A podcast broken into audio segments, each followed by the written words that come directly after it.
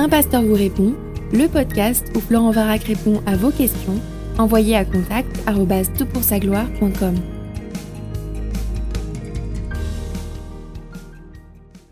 La question de ce podcast est la suivante. Bonjour, merci à Florent Varac et à ceux et celles qui s'impliquent pour que le podcast soit diffusé à un tel rythme. Votre travail n'est pas vain dans le Seigneur, 1 Corinthiens 15, 58, et profite à un grand nombre.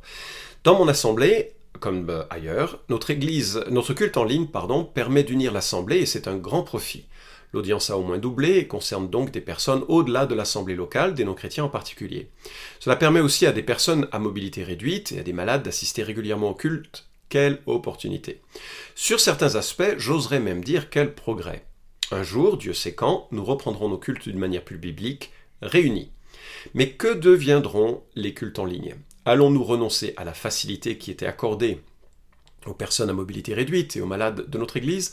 Allons-nous tarir la source d'évangélisation vers les non-croyants?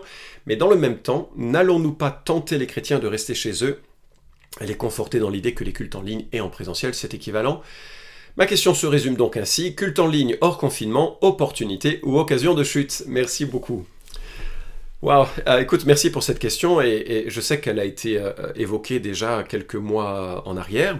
Euh, J'ai pas eu l'occasion de me plonger sur cette réflexion avant maintenant.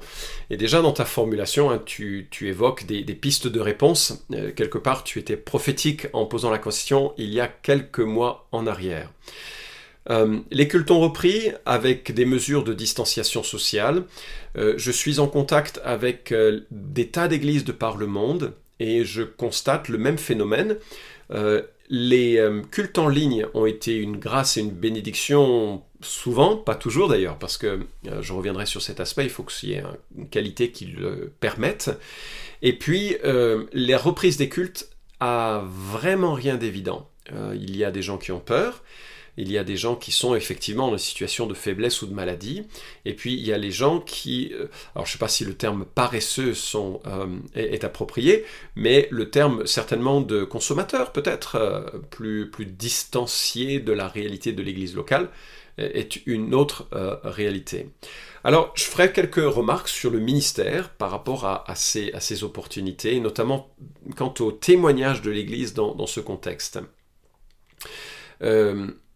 Le témoignage a toujours une part culturelle. Toujours. C'est-à-dire que la manière dont nous procédons pour apporter l'évangile de Jésus-Christ n'est pas simplement dénoncer la réalité théologique, Christ est mort pour nos péchés et ressuscité euh, le troisième jour, selon les Écritures, hein, et ressuscité le troisième jour euh, pour notre justification.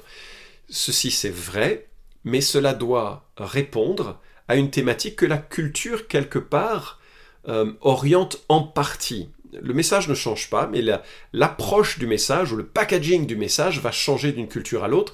Et ne crois pas que je sois en cela libéral.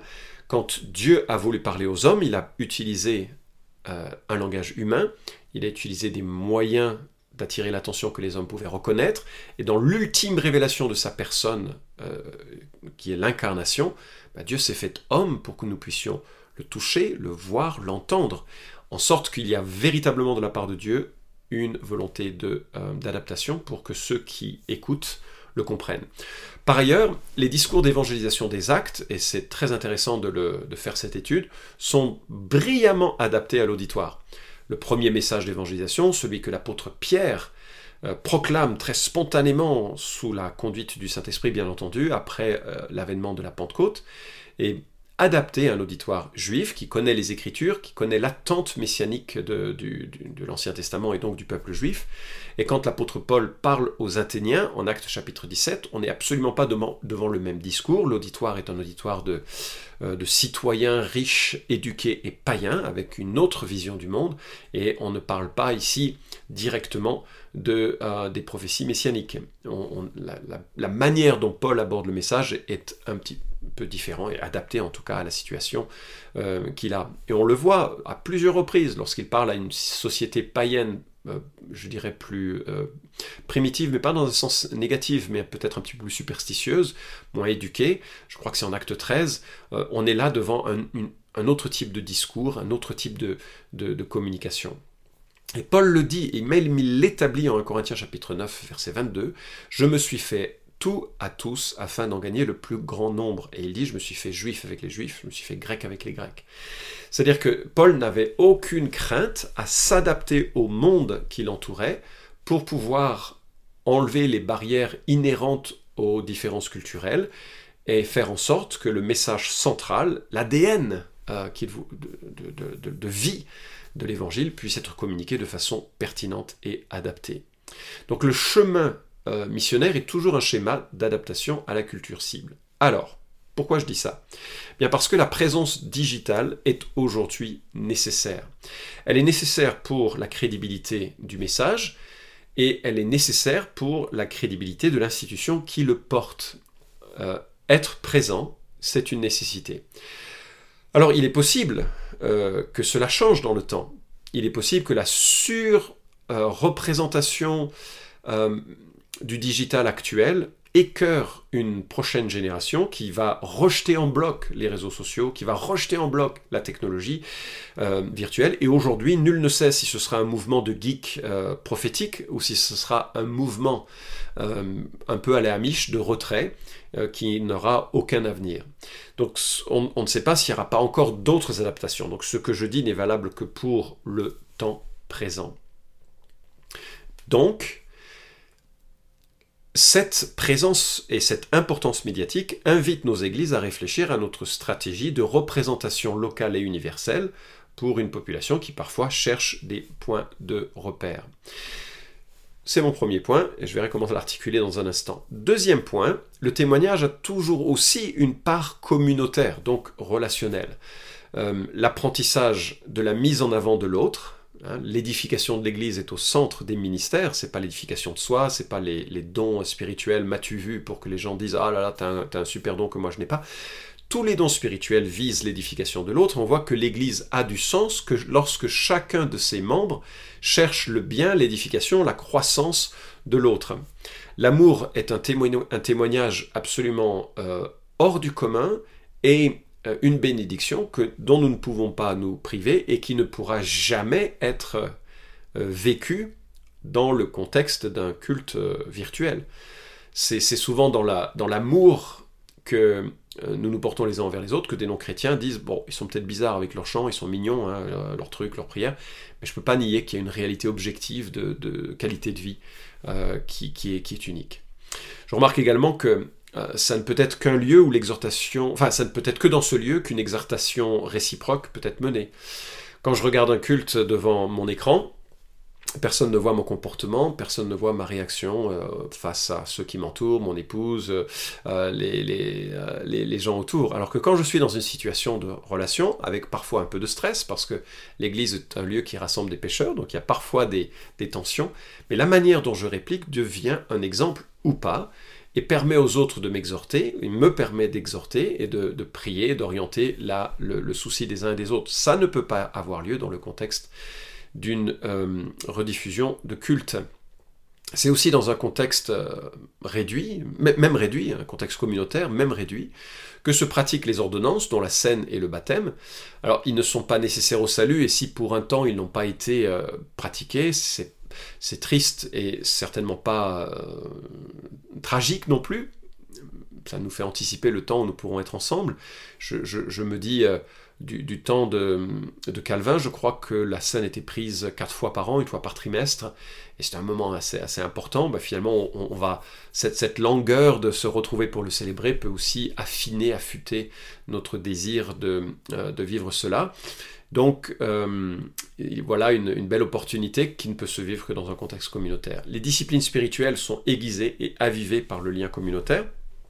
Euh, et je, crois que des réunions euh, Skype, Zoom, Meeting, etc., enfin tout ce qui, tout ce qui existe aujourd'hui pour pouvoir le faire, permettent cela, mais permettent cela à un degré moindre, parce que le rapport de vie les uns avec, avec les autres diffère euh, d'une euh, quand, on est dans un présentiel ou quand on est dans un lien euh, électronique. Alors, quand on a dit ça, qu'est-ce que parce que là c'est un peu les deux côtés de la balance, hein. mais il me semble que l'intersection des deux, c'est de faire quelque chose de lisible, de qualité, qui conduise à une interaction personnelle. J'ai discuté avec plusieurs pasteurs euh, dans différents coins, de, euh, notamment aux États-Unis, mais pas que, euh, qui sont dans une recherche approfondie. Et voilà la question qui se pose. Et c'est une question super importante. Est-ce que l'Église est une Église présentielle qui offre des services en ligne ou est-ce que l'Église est une Église en ligne qui offre des services présentiels? Là, en évoquant la question ainsi, on l'évoque en des termes paradigmatique. C'est-à-dire qu'il y a, un, modèle d'église, un nœud particulier qui est proposé, euh, qui est révolutionnaire, vraiment. Euh, si on va dans le sens numéro 2, ça a pas mal d'implications pour l'église. Et je ne vais pas le développer, ce serait un, séminaire assez intéressant, puis je suis pas sûr d'être... Non, je sais que je ne suis pas compétent pour le développer pleinement, mais on pourrait, ça pourrait être l'objet d'une réflexion. La plus importante, c'est que les membres de l'Église, donc, doivent apprendre à être présents sur la toile de façon intelligente que ce soit au niveau des réseaux sociaux, ou que ce soit au niveau des commentaires sur euh, YouTube, ou que ce soit dans les choses qu'ils mettent en avant. Et là, je crois qu'il y a un vrai apprentissage. Je, dois dire, je suis surpris hein, des, commentaires qui sont parfois laissés. Euh, c'est pas toujours très... Euh, euh, c'est pas toujours rempli de grâce et de sagesse, c'est pas toujours un bon témoignage. Je suis aussi surpris de ceux qui estiment que la popote je vais être très très euh, dur là dans ce que je dis, mais c'est pour caricaturer, c'est pas à ce point, mais que la popote d'un dimanche rassemblé à la hâte avec quelqu'un qui prend sa guitare et qui n'a pas répété quoi que ce soit, et puis qui bafouille en chantant, puis fait des erreurs, euh, et puis le gars qui ensuite fait un partage de son cœur, euh, mais pas vraiment réfléchi en termes de, portée pédagogique, d'application, de point central, de synthèse, parle longtemps, 40 minutes, euh, sans, que ce soit très très structuré, que cette personne ou cette église-là estime que ça puisse être mis en ligne. Je crois que s'il faut passer à, une, autre forme d'église, il va falloir réfléchir à la notion de qualité et de lisibilité on peut être un contre-témoignage en mettant tout ce que nous vivons en ligne. On peut vraiment être un contre-témoignage. Parce que ça n'a ni la qualité ni l'intelligibilité qu'un non-chrétien pourrait euh, vouloir découvrir, et comme il ne la découvre pas, il dit bah si c'est ça le christianisme, je n'en veux pas. Donc ça doit vraiment euh, pousser à, cela. Donc l'idéal euh, serait, à mon sens, en quatre points, mettre des ressources pertinentes et de qualité. Donc là, il y a tout un travail d'apprentissage sur les codes numériques qui sont différents des codes en présentiel. Une, information, une formation adaptée pour les chrétiens comment être un chrétien sur la toile, et troisièmement, un aller-retour constant d'échanges virtuels à de vraies relations. Et c'est là où le ne blesse souvent, c'est que euh, il faut pouvoir entretenir une présence virtuelle qui, soit solide, réelle et, pertinente, et créer des liens qui permettent de dire tiens on va se retrouver dans un café euh, discuter un peu plus de ces choses là et quatrièmement que l'on ait prévu un chemin d'intégration qui va du clic à l'engagement ce que je veux dire par là c'est que euh, c'est pas parce qu'on a des tas de programmes possibles que les gens vont se, mettre dans un programme. Mais du moment où il y a un premier contact qui s'établit, il faut que l'on ait, en tant que responsable d'église, le chemin qui permette d'aller du clic vers une discussion, un approfondissement, même si c'est virtuel, un approfondissement de certains points de la vie chrétienne, et pourquoi pas par le biais d'Internet, mais jusqu'à une rencontre, une rencontre qui conduit à une conversion et à une, euh, vie de disciple. Je termine avec un, dernier point, c'est un peu la fin de ta, question. Euh, et donc moi je suis en tout cas fervent partisan de faire au mieux pour avoir une présence euh, légitime. Il peut y avoir différents styles d'église, différents styles de messages, différents types de, présence, mais à un moment donné ça doit être de qualité au plus possible en tout cas, ça doit être pertinent pour que les gens du monde puisse se dire il y a quelque chose pour moi ici, et surtout qu'on puisse faire la bascule vers un temps de relations personnelles. Le dernier point que je voudrais évoquer, c'est ce que tu as abordé dans la fin de ta question et qui concernait plus euh, le confort un peu que les chrétiens trouvent à, rester chez eux. Et c'est vrai que le chrétien au salon et le culte au salon, c'est sympa. C'est un peu triste, mais c'est sympa. L'engagement aussi un peu minimal, parce que finalement, on arrive de autre chose vers autre chose. C'est-à-dire que, bon, dans notre contexte d'église à, Trévoux, nous avons une réunion de prière Zoom avant le culte. Et donc tout le monde se retrouve, enfin tous ceux qui peuvent, et on a un temps de prière et d'échange. Donc il y a un côté communautaire. Puis ensuite on bascule sur des cultes en ligne qui ont été préenregistrés, qui sont assez travaillés. Euh, on essaye en tout cas qu'ils soient assez travaillés, qui durent moins d'une heure. Euh, on estime que c'est la durée maximum qu'on peut attendre en termes d'attention de, la part des gens qui sont de, l'extérieur, avec une reprise de culte assez classique.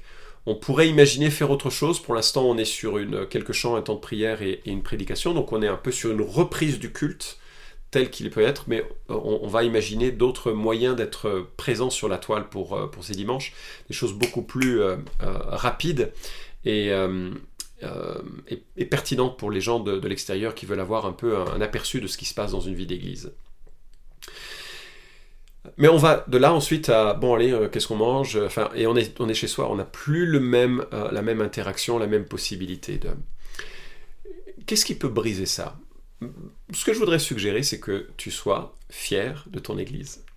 L'Église, c'est quand même l'œuvre du Christ. Il dit, je bâtirai mon Église. Les portes du séjour des morts ne prévaudront pas contre elle. Donc aucune opposition, ni du Covid, ni de quiconque, euh, euh, empêchera Christ de bâtir son Église. C'est son Église, c'est l'image qui nous est donnée, c'est celle du corps, et l'image aussi de l'épouse. Et c'est précieux pour Jésus et moi, j'espère que tu es fier d'en faire partie. Chez nous, en France, on a l'habitude d'être revendicateur et de faire des, euh, des, manifestations pour plein de choses. Moi, ce que je te propose, c'est d'adopter cette euh, revendication. Moi, j'appartiens à mon église locale, je suis fier d'elle. Bon, elle n'est pas parfaite, je suis conscient, parce que moi je ne suis pas parfait, donc dès que je mets les pieds dans l'église, euh, c'est-à-dire dès que je, me rencontre, je me réunis avec mes frères et sœurs, j'y apporte mon, imperfection comme chacun, mais je suis fier d'elle, je fais partie de cette famille, je vais honorer ceux qui sont là, je vais les encourager, je veux faciliter son développement, sa présence, son fonctionnement, pas simplement financièrement, etc. Mais c'est ça qui permet aussi de se dire, je veux participer à tout ce qui se vit dans l'Église.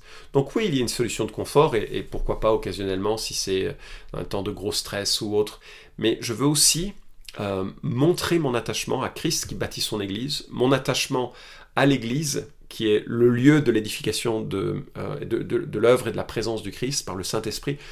Je veux être fier de cette Église et je veux militer publiquement que j'en fais partie. Je pense que c'est une attitude qui permettra bah, déjà euh, à, ceux qui sont euh, euh, qui peuvent venir vraiment d'en profiter, et puis qui permettra aussi à ceux qui ne peuvent pas venir de ne pas se sentir jugés, parce que les gens ne viendront pas par devoir en disant mais moi je viens à l'église, mais simplement j'ai une joie, j'appartiens à, cette assemblée et j'ai une joie de militer pour ça, de l'évoquer, d'en témoigner. Vous pouvez suivre cette chronique hebdomadaire Un pasteur vous répond sur SoundCloud, iTunes et Stitcher. Retrouvez les questions déjà traitées sur toutpoursagloire.com. Si vous aimez ce podcast, merci de le partager sur les réseaux sociaux et de laisser une note sur iTunes. À la semaine prochaine!